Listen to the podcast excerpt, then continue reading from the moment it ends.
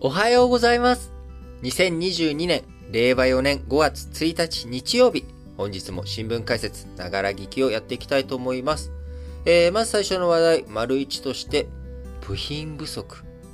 こちらがね、すごく影響があるということで、えー、今日本の多くの工場とか日本国内の工場もね、えー、例えばダイハツとか、あトヨタあ、トヨタとかですね、えー、5月結構工場を停止するぞというのが出ています。え、背景にはあ部品が足りない、え、そのね、工場っていうものは完成車を作るとか、あ完成車作るためには、例えばネジとか、あそのね、え、車だったらドアとか、あまあ、で、当然半導体とかエンジンとかいろんな部品を組み合わせて、えー、それでようやく完成車というのができるわけです。その部品一個一個をね、全部工場の中で作っているんじゃなくて、えー、他の工場から購入して、えー、買って届けてもらうことによって、それを組み合わせると。いうことになるわけなので、えー、よくね、あのー、自動車産業なんてのは、裾野が広いという言い方をしたりしますけれども、えー、裾野が広い産業というのはどういうことかというと、一つのその頂点にある工場、完成車工場のところにたどり着くまでに、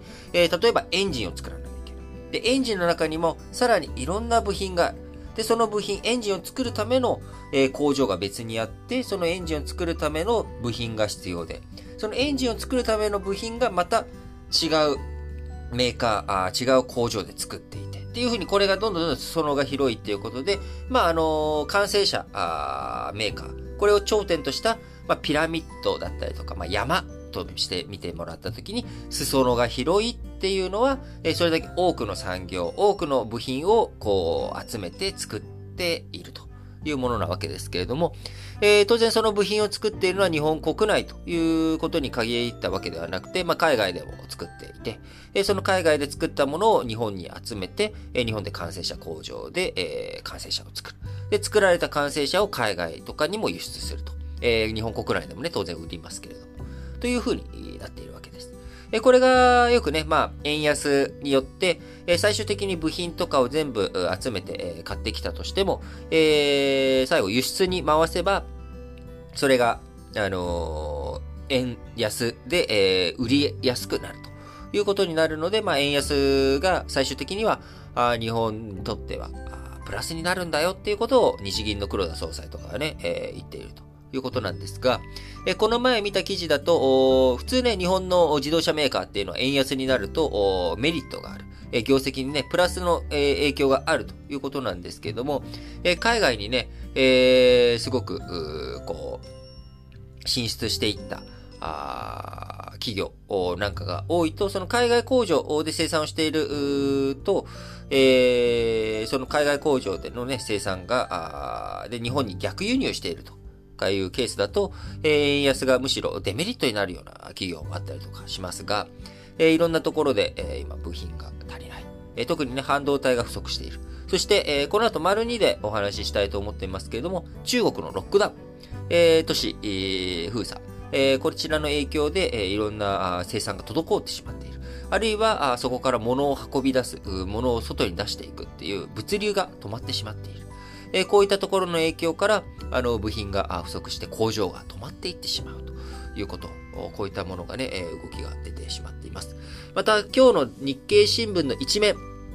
を見ると、えー、任天堂スイッチ、えー、みんな大好き、任天堂スイッチ。えー、こちらの2022年度の販売台数、2021年度比1割減の2000万台前後にとどまる見通しだということで、えー、みんながね、あのー、人気で、えー、ニンテンドースイッチ、えー、もうその人気が陰ってしまった。もう誰も欲しがらない。えー、そういう風に誰もって言ったらちょっと大げさですね。2000万台、えー、売れると見てるわけですから。えー、なんでだ？なんでこう、売れ行きが悪化するんだというと、需要は底堅いが、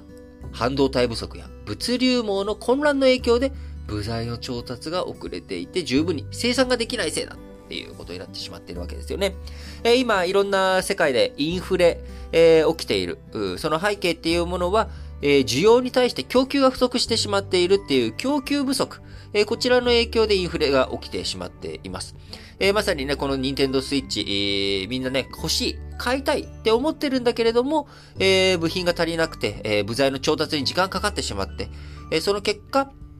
生産が追いつかない。生産が追いつかない結果、えー、買いたいって言ってる人たちに届けてあげることができない。えー、その結果、あ任天堂としては、えー、任天堂スイッチを作っている任天堂としては、えー、自分たちの収益機会、えー、機械損失が起きてしまって収益が上がらなくなってしまう。えー、そういったものを背景に、えー、株価が下がってしまうみたいなね。まあ、こういったあスパイラルが起きてしまっているということで、えー、作れば作るほど売れるということはね、素晴らしいことではあるんですが、生産が追いつかない。えー、しかもそれが生産工場、自分たちのせい、えー、ではなく、産業界全体で物流の混乱とか、世界のね、サプライチェーンが寸断されてしまっているということ。えー、これがね、今年1年間まだまだ続いていくんだろうなということを予測させる、予感させられる話なのかなというふうに思います。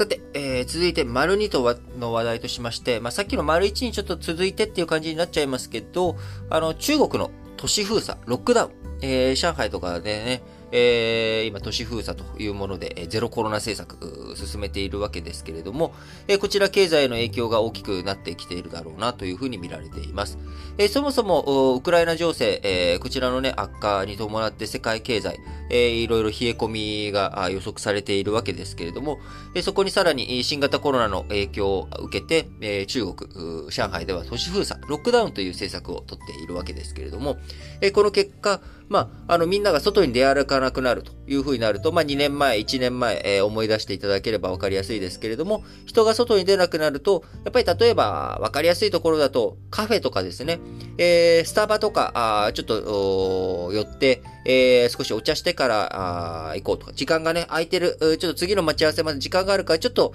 お茶飲んでこうっていうような部分。えー、こういったところの需要が、えー、なくなっちゃうわけですよね。そうしてくると、企業、需要が減少してしまうということ。こう、企業にとってね、えお金を使ってくれる人が減っちゃうということは企業業績悪くなる。え経済が悪化するということになります。えこれが1点目ですよね。え2点目、えさっき丸1のところで話をした通り、部品とかね、え、部材の調達とか、人が、あ動かなくなる。ロックダウンっていう風になってしまうと、え、物流に制限が、こう、かかってしまう。えー、現地でね、部品とか作っている製造業の工場、こちらのね、工場も停止してしまう。えー、人が物を作れなくなる。えー、その作ったもの、なんとかかろうじて、えー、出社をね、え、絞って、え、なんとか最低限頑張って作ろうって言って作ったものが、え、外に出そうとしても、え、外に出そうとする物流関係、え、こちらでも人が足りないという風になると、え、サプライチェーン、供給も供給、生産自体が滞る。え、その作ったものを渡す、持っていくっていうものを滞ってしまう。え、供給が停滞してしまう。サプライチェーンの混乱というもの。え、これが起きてしまうと、え生産やりたいのに、今、あなんで俺待機時間にならなきゃいけないんだ。ここで、工場回して、機械回して、どんどん物作りたいのにっていうのが、あ作れないっていうことになると生産活動が阻害されてしまうということで、これも経済にとってね、えー、マイナスだということです。で、さっき丸一で言った通り、ニンテンドスイッチ、せっかく欲しいって言ってる人たちが、あいるのに、えー、2000万台しか作れないっていう風になっちゃうと、2000万台しか売れないということになりますんで、えー、業績が頭打ちになってしまうということ。これが、まあ、丸2ですよね。えー、そして、えー、丸さんとして、えー、こう、ウクライナ情勢もそうですけれども、いろんなものの値段が上がってし、上がってきてしまう。えー、こう、供給がね、足りない、滞ってしまっている。で、これが、みんながね、冷え込んでいけば、2年前みたいに、えー、価格っていうものがドーンと下がるわけなんですけれども、えー、中国とかではあロックダウンしているけれども、アメリカとか他の国々では経済、えー、再起動、再稼働ということで、えー、調子良くなってしまっている。えー、物がもっと欲しいよって作ってくれよって売ってくれよっていう人たちが、えー、増えてしまうっていうことになると、あのー、この勢いというもの、世界的に見たらね、えー、あのー、なんでしょう。こう差が激しいということになっていってしまう。えー、差が激しいってなると、一部のところでは、あインフレが進んでいく。そうすると、高く売れる。今、世界経済がね、みんな、あの、一体化してしまってるっていうことは、じゃあ、これ、このね、えー、ごめんね。アメリカだとこの値段で売れるから、あのー、この値段で買ってもらわないと僕売れないっていう風になっちゃうわけですよね。えー、そうすると、値段が高いということで、えー、景気がね、需要が下がって生産も滞っている。だから部材安くしてよ、えー、原材料安くしてよって中国が思っていても、いや、ごめんね。中国に売るより他の方が高く買ってくれるんだもんってなっちゃったら、他の高いところにばっか流れていく。だから高い値段を払わないと原材料が買えないということになってしまう。えー、そうするとね、中国、今、まさにこの三重苦ということで、一つ目、需要がロックダウン、都市封鎖で減っちゃった。二つ目、都市封鎖、ロックダウンのせいで、えー、供給、生産、えー、こちらにね、えー、混乱が生じちゃってる。で、三つ目、え、中国はロックダウンしてるんだけど、他の国々の景気は再起動して、しようとしている中で、原材料とかいろんなものの高騰、え、これがね、止まらないっていうこと。この3つがね、三重苦となってしまっており、え、中国の経済、景気、え、こちらはね、急減速、減速という風になっております。えー、っと、これは何面だ？えー、3面ですね。えー、日経新聞の3面。えー、アメリカのバンクオブアメリカ。ゼロコロナ規制を踏まえて、中国の2022年の経済成長率を4.2%に引き下げたと。いうことで、ロックダウンの広がりなど自体が悪化すれば3.5%まで鈍化すると見られています。えー、そういうふうにね、4.2%とか3.5%、今までのね、中国の7%だとか10%だとかっていうような、えー、成長をね、今まですごい勢いで成長してきたっていうところを踏まえると、えー、すごいいい減速っぷりだと思います。まあ日本から見たらね、4.2%とか3.5%も経済成長して羨ましいなっていうところなんですが、えー、アメリカのバンカメ、えー、バンクオブアメリカは4.2%とか3.5%とか、そういった可能性あるよというふうに見ています。えー、それに対して、えー、習近平指導部、中国のね、共産党、えー、4月29日の共産党の会議で、22年の5.5%成長目標、これを堅持する方針を確認したということで、いやいや、そんな下がらない。5.5%はね、成長できるんだっていうことに、えー、なっておりますが、えー、本当にね、そういう経済の安定成長できるのかというところがね、非常に注目されるということになります。えー、また、国務院、えー、中国政府関係者は今年の成長率がアメリカを下回らないよう指導部が、えー、景気の下支えを示、指示しているということで、アメリカの成長率下がっちゃう。アメリカよりも下になっちゃうんじゃないのという危険性を感じているということですよね。今、IMF 国際通貨基金の予測では、2022年の経済成長率、中国4.4%。さっきのね、バンカメが4.2%と言ってますが、IMF は4.4%じゃないか。そして中国 3. 点、あ、ごめんなさい。アメリカ3.7%と見ているわけなので、えさっきのバンカメ4.2%という予測に対して、さらにロックダウンなどが広がっていくと、3.5%まで鈍化するんじゃないかというふうにそうすると3.5%になっちゃうと、えー、IMF の予測ではアメリカが3.7%なので、アメリカの方が中国経済よりも成長しちゃうということになり、えー、アメリカと中国の成長率、もし逆転するということになれば、1976年以来のこととなり、アメリカに覇権争いを挑んでいる習近平指導部としては、えー、そういったね、状態、避けたいということになりますが、どうなるの？ことやらと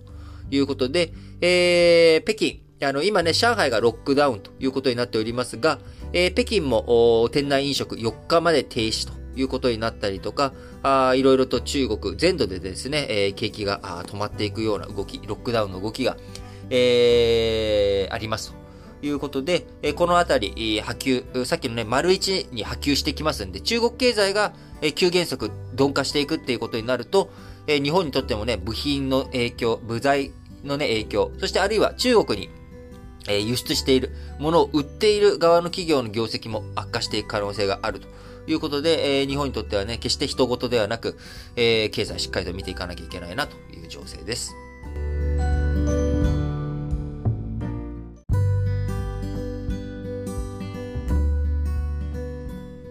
はい。それでは、丸さんとしまして、えー、ちょっとね、あの、趣向を変えまして、まあ、ゴールデンウィーク中なんでね、今、あんまりニュースがなくてですね、まあなんか、でもまあ、なんか今までね、丸1、丸2、丸3、丸4、丸5とやってきたので、なんかこの数を減らすのもちょっとあれだなと思ってですね、えー、今日は丸3としまして、えー、おすすめの歴史漫画という ことをね、ちょっと、いや、ニュースでも何でもないやないかと、新聞解説でも何でもないじゃないかということですけれども、あの、文化面もね、あの、一応新聞解説 新聞で取り上げられてるわけじゃないですけど、と。で、なんでこんなことを思ったかというと、えー、今日5月1日じゃないですか。えー、日経新聞のね、一番裏面、えー、最終面のところにいつもあのー、私の履歴書っていうのを毎月、あのー、著名人の方が、あ連載しているんですけれども、えー、今回ですね、あのー、5月1日から里中町子先生、えー、ですかね。失礼、今ちょっとね、あのー、止まっちゃ、間違え、止めちゃいましたけれども、里中町子先生が、えーと、書いていただくということで、里中町子先生といったらですね、やっぱり天上の虹、あの、地頭天皇物語ということ、これがね、ライフワークにされている方でもありますし、えー、非常にね、その、面白い漫画を描いていらっしゃる先生でもあるので、よしよし、他にもね、面白い漫画あるよね、とか、あ、それをね、ちょっと紹介したいなと思いまして、えー、今日ちょっと、こんな時間を設けておりますが、まあ、あのー、面白い歴史漫画ってね、すごいいっぱいあるし、皆さんもあのー、好みがあるので、決してね、僕が面白いと思うこと、これがね、本当に皆さんが面白いと思うかっていうのは別の話ではありますけれども、あのー、まあ、あの、紹介ということで聞いていただければと思います。あとは、あのー、僕が紹介する歴史漫画はあくまでも歴史漫画なので、史実に基づいてるかどうかっていうのはもう、許してください。別に史実関係ないっていうものね。あの、設定として面白いとかね、えー、そういったものもご紹介しますので、ということで、えー、やっぱりね、あの、歴史漫画といったら、この人を避けては通れないということで、えー、横山光輝先生の、僕は、あの、まあ、三国志とかね、えー、全部面白いんですけれども、えー、僕がお勧めしたいのは、四季。えー、全15巻。これがね、またね、紙のね、カバーもいいんですよね。えー、僕は小学校6年生の時にたまたま、あ書店で見つけてですね、そこからもうむさぼり、えー、むさぼりより読んで、えー、聞きました。えー、四季。えー、横山光輝さんの四季。え中国の歴史書、芝線が書いたね、最初の聖史とされている式。えー、こちら、全15巻ありますので、もしね、あのー、電子書籍とかでも販売しておりますので、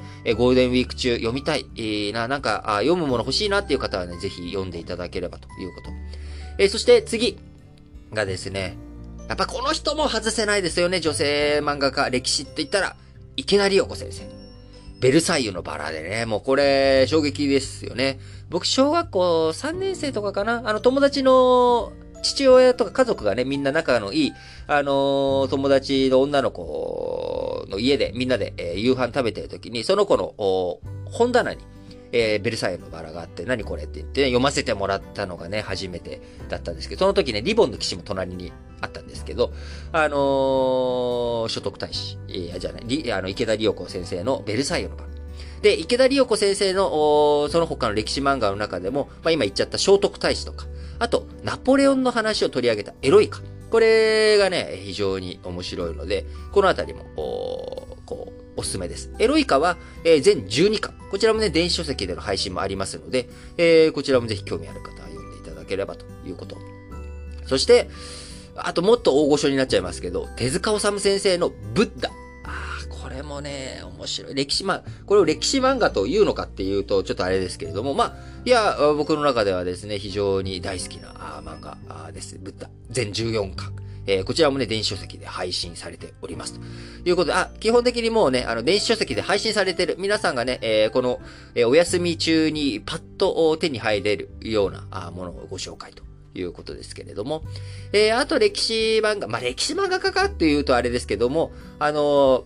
元宮博先生。この先生で、あの柳生宗則とか、あ、こういうのもね、面白いですね。えー、あとはですね、まあ、あの、昔、この新聞解説ながら聞きの前身である、えー、ラジ歴ニュースだより、えー、これのね、えー、一番、これのね、遡っていくと、一番最初の最初の2日目に、えー、2回目に配信して、紹介しているのが、あのー、僕の大好きなですね、ロンっていう漫画があるんですけれども、あのー、ちょっと待ってくださいね。ちゃんと紹介したいので、えー、ちょっと見つけてからにしよう。だった。えー、村上元香先生のですね、論っていう、竜っていう漫画があるんですけども、えー、こちら時代背景としては、あのー、大正末期から、あ昭和あ戦前のね、あの、日中戦争、こちらのあたりを取り上げている話で、まあ、日本国内から、あ中国、満州と、えこういったところを行きまくるっていう、こう、なかなかね、えー、面白い漫画で。これまたね、あの、描写、その歴史背景というか、その時代の人々の、えー、こう、雰囲気とか、そういったものを、あの、描写していて、すごく、その描写が好きでですね、僕、年一ぐらいで読み直している漫画ですね。えこちらはちょっと長くて、え1巻から42巻まで、全42巻の作品になっています。はい。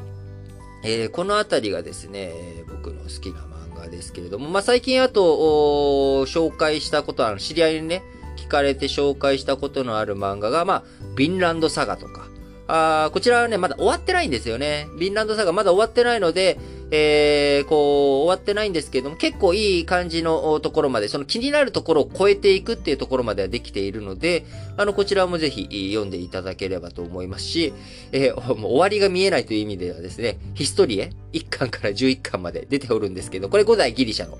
えー、とか、古代オリエント世界の話なんですけれども、全然進まないと。もう作者がね、えー、進めてくれていないと。僕はハンターハンターよりも、このヒストリエが、あもっとね、早く、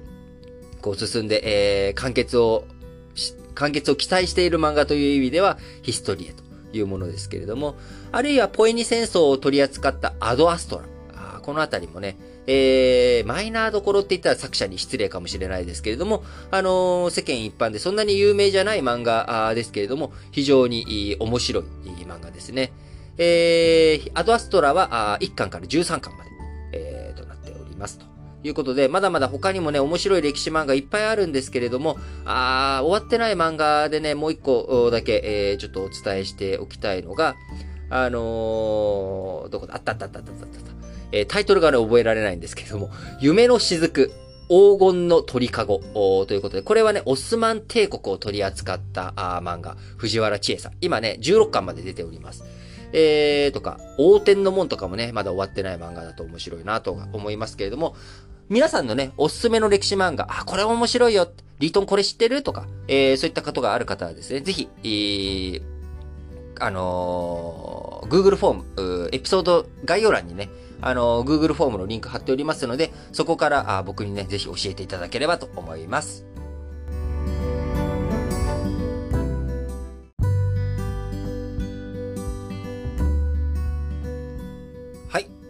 今日はですね、ゴールデンウィークではありますけれども、5月1日日曜日ということでもありますので、まあ、今週の予定についてね、お話ししていきたいと思いますけれども、えー、今日1日日曜日というのはですね、阪神競馬場で、えー、春の天皇賞、こちらがありますということと、えー、天皇陛下がね、即位なされてから、え、3周年ということになります。えー、令和もね、4年ということになりましたけれども、えー、丸3年、えー、経ちました。あ3年前の即位からですね、えー、こういう、えー、新型コロナ、こういったことがね、えー、なってくると。いうのは誰も想像がつかなかったわけですけれども、えー、早くね、えー、いろんなものが落ち着いてい、えー、ってほしいなと改めて思います。えそして明日2日は月曜日ということで、カレンダーではですね、あの、お休みと、おお休みじゃない、平日と、逆、逆ね、逆、平日ということになりましたので、えー、決算の発表があります。えー、三井物産総実、京王電鉄ということで、まあ、三井物産とかはですね、あの、サハリン2とか、ああの、ロシアの権益、持ってますんで、えー、このあたりの減損評価、えー、減損処理とかがね、どうなってるのかっていうのが、あ注目かなと思います。えー、また明日月曜日、えー、萩生田、えー、経済産業大臣が訪米すると。いうことになります。え、そして5月3日、えー、憲法記念日という憲法記念日ですね。えー、憲法のね、あの、施行、1948年に現憲法が施行されて、えー、74年ということになりましたが、えー、憲法記念日に伴う各種行事が行われます。えー、ここでね、まあ、岸田文雄首相とかね、憲法改正とか、そういったところにどういった発言があるのかというところが注目ポイントであり、えー、また、あ岸信夫防衛大臣が訪米ということで、えー、みんなね、ゴールデンウィーク中の外遊が、あまたあ、スタートしていくということになります。えー、アメリカ、あ日本はね、えー、ゴールデンウィークだ、お休みだというところですが、あ世界の経済、これを動かす上ですごく重要な会議があります。FOMC ですね。アメリカの政策金融決定か、金融政策決定会合ですけれども、えー、こちら FOMC が3日4日にあるということで、えー、アメリカの金利、これがね、どう動いていくのか。アメリカの金利が動くということになれば、日本の為替も動くということ。えー、日本の為替が動く、金利が動くということになれば、えー、世界経済、えー、日本の株価も、えー、大きく影響を受けるということになるので、えー、金曜日、え、また平日がね、間に、え、飛び石で、え、入ってきますけれども、え、この金曜日にどんなあ株価とかね、え、動きになっていくのか、あアメリカの3日4日にある、アメリカのね、連邦公開市場委員会、FOMC、えー、どんな内容になっていくのかということが非常に注目されるところです。えー、また、えー、4日にはですね、えー、日米防衛省会談とか、あ決算ではですね、ウーバーとか、モデルナとか、あこのあたりの決算があり、え、5日の木曜日、え、アジア開発銀行 ADB の総会総務会がオンラインで開かれていきます。えー、また OPEC プラス、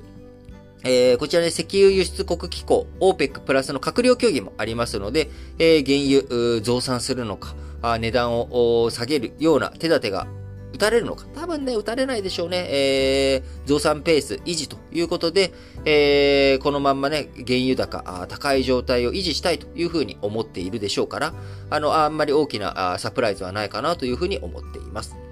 えー、そして、えー、5月6日金曜日、えー、林義正外務大臣がフィジー、パラを訪問ということで、えー、中国のね、海洋進出、えー、ソロモン諸島がね、あの、中国に港を提供するとかね、えー、そういった条約、どう、詳しい内容は分かっていないですけれども、えー、中国に取り込まれていく、南太平洋の諸国も、えー、出てきている中、あそういった国々の歯止め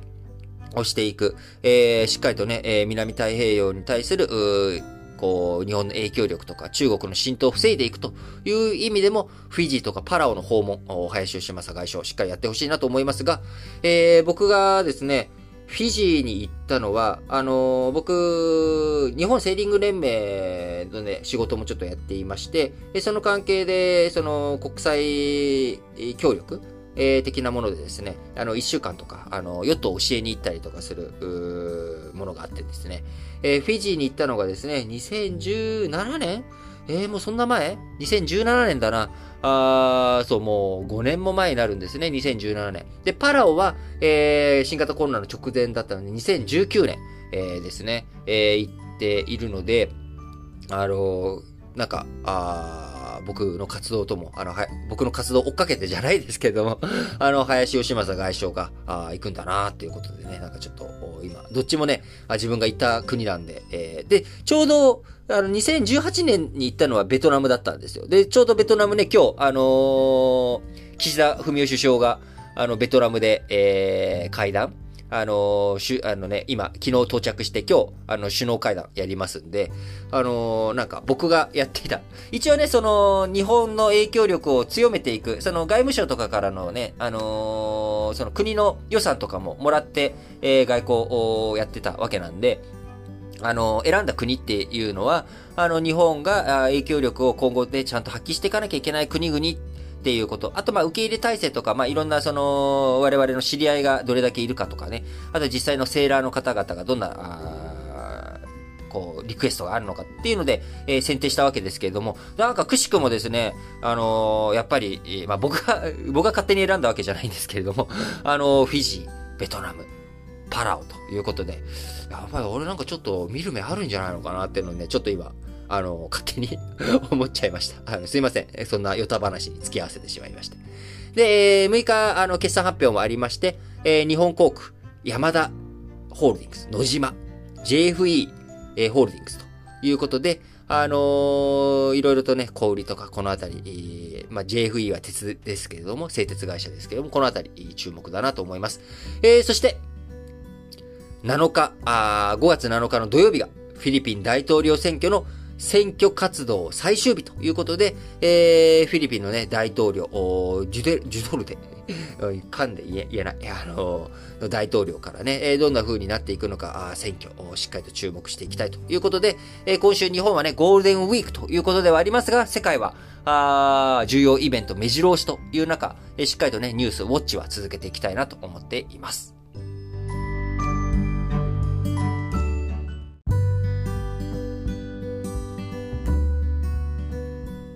はい。それでは本日も主要語詞の社説を紹介して締めくくっていきたいと思いますが、えー、今日はね、まあ、日曜日ということでいつも通りあの朝日新聞一本のみ、えー、ゴールデンウィーク中っていうこともあるんですかね、えー、毎日新聞と日経新聞が1本のみということで、えー、全部で、え、7本ということになっておりますが、え、まず朝日新聞、4回目接種、混乱避け、丁寧な発信を。サッカーの1回目、2回目も年末に始まった3回目の時も政府にスケジュールの前倒しを要請され困惑した市町村は少なくなかった。各自の実情を踏まえ政府や都道府県がきめ細かく支援していくことが重要だということで、えー、混乱を起こさせるなということですが、えー、産経新聞行きましょうかね。えー、産経新聞。4回目の接種、4回、4回目の接種、60歳未満への説明丁寧に。えー、今回のね、その4回目の接種、対象、えー、60歳以上の人と18歳以上で基礎疾患のある人が対象ということで、えー、60歳未満の多くの人が対象から外れるということになります。えー、これまで幅広く対象にして感染拡大を防いできたことからの転換になるということで、えー、いろいろとね、えー、ちょっとやり方も変わってくるということになるので、混乱がないように進めていってほしいなと本当に思います。えー、続いて、えー、産経新聞のもう一本先に行っちゃいましょうかね。産経新聞もう一本は、えー、この前4月28日に、日本にやってきてくれたあドイツのショルツ首相と、えー、岸田文雄首相の日独首脳会談。こちらについてですね。えー、日独首脳会談。対中国、ロシアで連携強化を図れ。対ロシア制裁で足並みを揃えた日本、ドイツ両国だが、懸念されるのがロシアへのエネルギー依存の継続だ。G7 はじめ欧州連合、EU 各国がエネルギーの脱ロシア化を進める中、日本、ドイツ両国の行動が伴わず弱い輪になることは許されないということで、えー、日本のね、エネルギー、ドイツのエネルギー、えー、どちらも背景にはドイツはね、えー、あのー、原子力発電所を、脱原子力発電所をね、えー、進めていったこと。えー、日本も今ね、えー、原発再稼働がうまく進んでいないということ。えー、こういったことも背景にあり、なかなかロシアからのね、えー、エネルギー依存というものの脱却、難しい状況にありますけれども、えー、しっかりと対応を進めていってほしいなと思っています。えー、続いて、毎日新聞です。えー、転換期の日本外交、安保政策は重層的視点で、最大の課題は中国とどう向き合うかだ。急速な軍事的台頭と東シナ海、南シナ海で見せる一方的な現状変更の動きは、懸念の材料、地域の懸念材料となっているということでね、まさしくその通りだと思います。あの、さっきね、えー、今週の予定の中で、えー、林義正外務大臣が、あパラオとかね、フィジーとかに行くっていう話。そして今、あの、この前インドネシアに行って、えー、今、ベトナムに滞在中の、えー、岸田文雄首相ですけれども、やっぱり中国の海洋進出、この後ね、日本としてもフィリピンとか台湾、えー、韓国とか、こういった国々ともしっかりと連携をして中国の海洋進出、現状変更をね、え試みようとしているところに対してどういうふうに抑止力を効かせていくのか。あまあ、あの、毎日新聞の中では、あのー、予算ありきとかね、えー、お金をかけるっていうことをありきじゃなくてしっかりと考えていくべきなんじゃないかということですけれども、あのー、ね、予算を増やすっていうことは、必ず、3つのどれかしかないわけです。えー、一つは予算の付け替えをする。どこかのね、予算を減らして、えー、どこかの予算を増やすということ。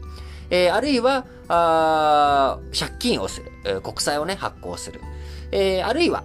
増税をするっていうことになるわけですよね。なので、当然、あのー、国の安全保障を考えて、これは必要コストだから、あ使わなきゃいけないということ。それはその通りなんですが、えー、そのためにじゃあ社会保障、えー、これを減らせるのか。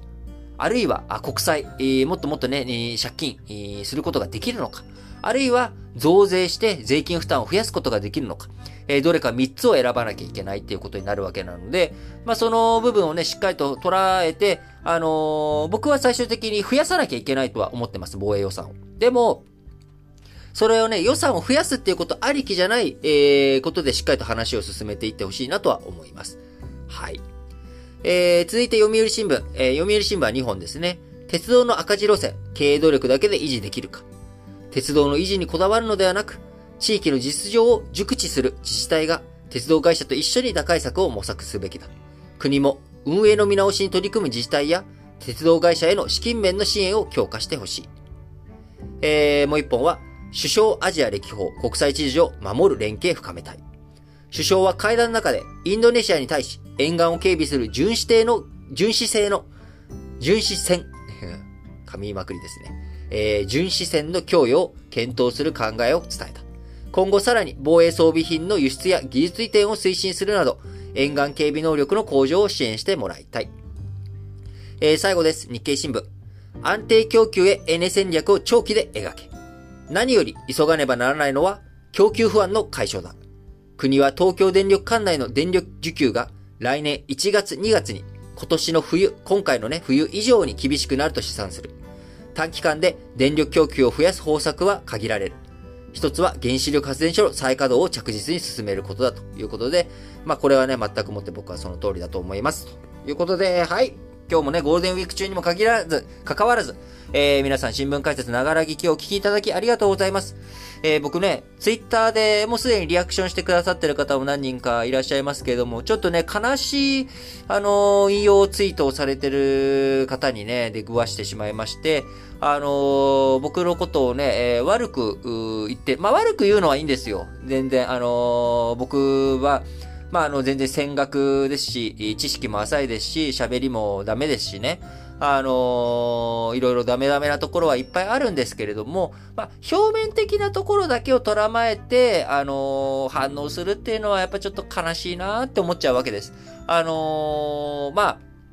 ポンコツって言われても、まあ、お前は反日だって言われてもですね、まあそういうの、まあいいんですけど、まあ、言う以上は、相手にね、あの、言葉のナイフをね、投げかけるわけなんで、そういう時にはその前に、やっぱり一言ね、あの、本当にこの人はそういう人なのかなとかっていうのをちゃんと見て、あの、冷静に反応するっていうことね。あの、仏教、まあよくこの新聞解説ながら聞きとかでは僕言ってますけど、あの、仏教の中で、えー、お釈迦様の教えの一つにね、やっぱ二の矢を継がない。えー、人間だもの。感情が湧き出る。こういう嫌なね、ツイートを見て、あの、なんだこいつこの野郎っていう風に思うところまではいいとしても、そこから、そこからですね、こいつ嫌いだとかね、なんだこの野郎っていう風なところまで、一歩二歩を感情が連鎖していくっていうところ。こう、痛いって思った時に、こう、痛いから嫌だっていう風になるところね。心の部分に、やっぱり工夫が必要だと思います。えー、人間はね、動物とは違うわけなので、えー、理性とか感情のね、制御ができる。えー、ここがやっぱり人間としての、あの能力の部分だと思いますので、え皆さんもですね、なんか嫌だなって思った時に、あのその、何か発信とかね、えー、何かリアクション取る前に、一回冷静になって、えー、見るっていうことね。これは、あの、心がけていただきたいなと思います。あのー、と同時に、まあ、あの、僕もね、こんな冷静に努めてる風ではありますけれども、あの、やっぱり心は多少傷ついておりますので、そんな僕を慰めてくれる、そんな僕を応援してくれる、コメント、メッセージ。結局お前の自分のね、あのー、メッセージ募集につなげるんかいって感じかもしれませんけれども、えー、ぜひぜひですね、あのー、ゴールデンウィークで暇してるぜっていう方、ぜひコメントとか、質問をね、投稿していただけると嬉しいです。各エピソードの概要欄に、えー、記載しておりますので、えー、Google フォームへのリンクはね、そちらの方からぜひどしどし、えー、皆さんのお便りお待ちしてますと。えー、そして今日は日曜日ですのでね、あのー、ラジ歴本体の方で、えー、日曜ラジ歴の配信をしておりますので、こちらの方もぜひぜひ聞いていただければと思います。はい。それでは、皆さん、今日も元気に、いってらっしゃい